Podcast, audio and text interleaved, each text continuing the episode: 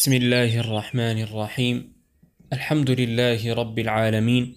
والصلاة والسلام على سيد الأنبياء والمرسلين سيدنا محمد وعلى آله وأصحابه أجمعين. أما بعد. باب الإصلاح بين الناس. Capítulo sobre reconciliar a las personas. قال الله تعالى: لا خير في كثير من نجواهم إلا من أمر بصدقة أو معروف أو إصلاح بين الناس. وقال تعالى: والصلح خير. وقال تعالى: فاتقوا الله وأصلحوا ذات بينكم. وقال تعالى: إنما المؤمنون إخوة فأصلحوا بين أخويكم. Dice subhanahu wa ta'ala.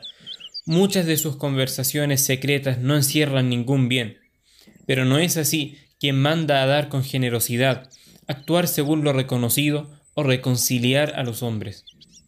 Dice también Allah subhanahu wa ta'ala, la reconciliación es un bien. También dice, reconciliad entre vosotros y obedeced a Allah y a su mensajero si sois creyentes. También dice Allah Altísimo, los creyentes son en realidad hermanos, reconciliad pues a vuestros hermanos. وعن أبي هريرة رضي الله عنه قال قال رسول الله صلى الله عليه وسلم كل سلامة من الناس عليه صدقة. كل يوم تطلع فيه الشمس. تعدل بين الاثنين صدقة. وتعين الرجل في دابته فتحمله عليها أو ترفع له عليها متاعه صدقة. والكلمة الطيبة صدقة. وبكل خطوة تمشيها إلى الصلاة صدقة. وتميط الأذى عن الطريق صدقة. متفق عليه. ومعنى تعدل بينهما أي تصلح بينهما بالعدل. Abu Huraira radiyallahu anhu narró que el enviado de Allah sallallahu alayhi wasallam dijo: Por cada día que se eleva el sol, a cada persona le corresponde dar una sadaqa por cada una de sus articulaciones. Reconciliar entre dos personas es sadaqa. Ayudar a una persona a subir a su montura o subirle sus bultos es sadaqa. Las palabras alentadoras son sadaqa. Cada paso en dirección al salah es sadaqa y apartar un obstáculo del camino es sadaqa. Este hadith ha sido convenido por al-Bukhari y Muslim. وعن أم كلثوم بنت عقبة بن أبي معيط رضي الله عنها قالت سمعت رسول الله صلى الله عليه وسلم يقول ليس الكذاب الذي يصلح بين الناس فينمي خيرا أو يقول خيرا متفق عليه وفي رواية مسلم زيادة قالت ولم أسمعه يرخص في شيء مما يقوله الناس إلا في ثلاث تعني الحرب والإصلاح بين الناس وحديث الرجل امرأته أو حديث المرأة زوجها. أم كلثوم بنت عقبة بن أبي معيط رضي الله عنها narró que oyó decir al enviado de Allah sallallahu alayhi wasallam No es mentiroso aquel que reconcilia a las personas recordando los buenos sucesos y hablando bien de ellos. Este hadith ha sido convenido por al-Bukhari y Muslim. Muslim registró en su versión No he oído del Nabi sallallahu alayhi wasallam que permita decir una mentira excepto en tres ocasiones: la guerra, la reconciliación entre las personas y cuando el esposo elogia a su mujer o la mujer elogia a su esposo. وعن عائشة رضي الله عنها قالت: سمع رسول الله صلى الله عليه وسلم صوت خصوم بالباب عالية أصواتهما، وإذا أحدهما يستوضع الآخر ويسترفقه في شيء وهو يقول: والله لا أفعل، فخرج عليهما رسول الله صلى الله عليه وسلم فقال: أين المتألي على الله لا يفعل المعروف؟ فقال: أنا يا رسول الله، فله أي ذلك أحب متفق عليه. معنى يستوضعه أي يسأله أن يضع عنه بعض دينه، ويسترفقه أي يسأله الرفق، والمتألي هو الحالف. Aisha radiyallahu anha dijo: El enviado de Allah sallallahu alayhi wasallam escuchó las voces de dos personas vociferando en su puerta, discutiendo. Uno de ellos pedía al otro que tuviera benevolencia y que le rebajara algo de la deuda o se la aplazara. Pero el otro le respondía, juro por Allah que no lo haré. Entonces el enviado de Allah sallallahu alayhi wasallam salió y dijo, ¿quién es el que jura por Allah no hacer el bien? Le respondió, yo enviado de Allah, pero para él será cualquiera de las dos opciones, si quiere le rebajo la deuda o si quiere se la aplazo. Este hadith ha sido convenido por al-Bukhari y Muslim.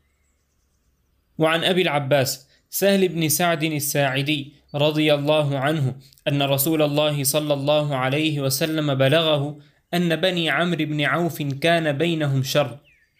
فخرج رسول الله صلى الله عليه وسلم يصلح بينهم في أناس معه. فحبس رسول الله صلى الله عليه وسلم وحانت الصلاة. فجاء بلال إلى أبي بكر رضي الله عنهما فقال يا أبا بكر إن رسول الله صلى الله عليه وسلم قد حبس وحانت الصلاة. فهل لك أن تؤم الناس؟ قال نعم إن شئت. فأقام بلال الصلاة وتقدم أبو بكر فكبر وكبر الناس. وجاء رسول الله صلى الله عليه وسلم يمشي في الصفوف حتى قام في الصف. فأخذ الناس في التصفيق وكان أبو بكر رضي الله عنه لا يلتفت في الصلاة. فلما أكثر الناس في التصفيق التفت.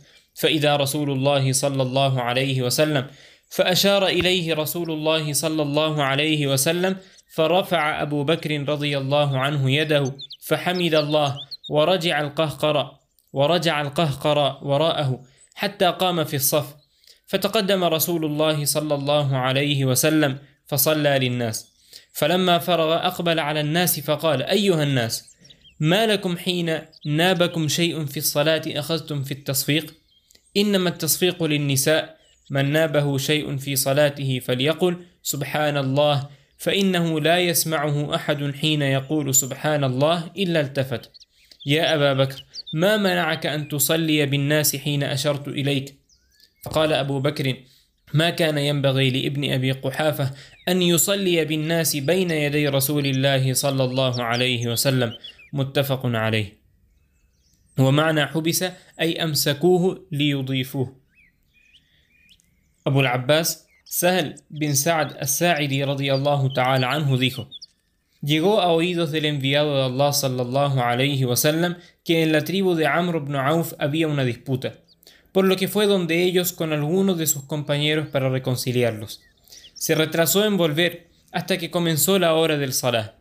Bilal se presentó ante Abu Bakr radiyallahu ta'ala anhu y le dijo: Abu Bakr, el enviado de Allah sallallahu alayhi wasallam no ha vuelto y el momento del salah ha llegado. ¿Puedes dirigir a la gente? Dijo, sí, si quieres. Así que Bilal hizo el iqama, entonces Abu Bakr se adelantó y comenzó diciendo Allahu Akbar. La gente detrás de él dijo Allahu Akbar. En ese momento llegó el enviado de Allah sallallahu alayhi wasallam pasando entre las filas hasta llegar a la primera. La gente comenzó a aplaudir y Abu Bakr no se volteó para mirar.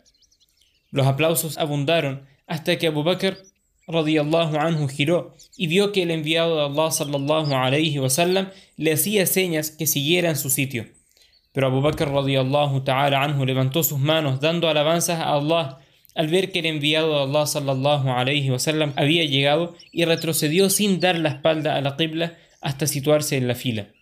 Entonces el enviado de Allah sallallahu alayhi wasallam se adelantó y dirigió el salah. Cuando concluyó el salah, se dirigió a la gente diciendo: Gente, ¿qué os sucede? ¿Por qué dais palmadas cuando os ocurre algo en el salah?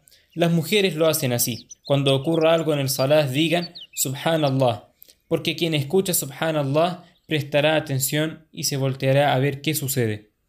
Después dijo, Abu Bakr, ¿qué te impidió continuar dirigiendo a la gente cuando te lo indiqué? Respondió, no está bien que el hijo de Abu Quhafa dirija la oración en presencia del enviado de Allah sallallahu alayhi wa sallam. Este hadith ha sido convenido por el Bukhari y Muslim. Hermanos y hermanas, rogamos a Allah subhanahu wa ta'ala que nos bendiga con las hermosas cualidades que Rasulullah sallallahu alayhi wa sallam enseñó a sus compañeros, entre ellas el caminar reconciliando a las personas, آمين وآخر دعوانا أن الحمد لله رب العالمين والسلام عليكم ورحمة الله وبركاته.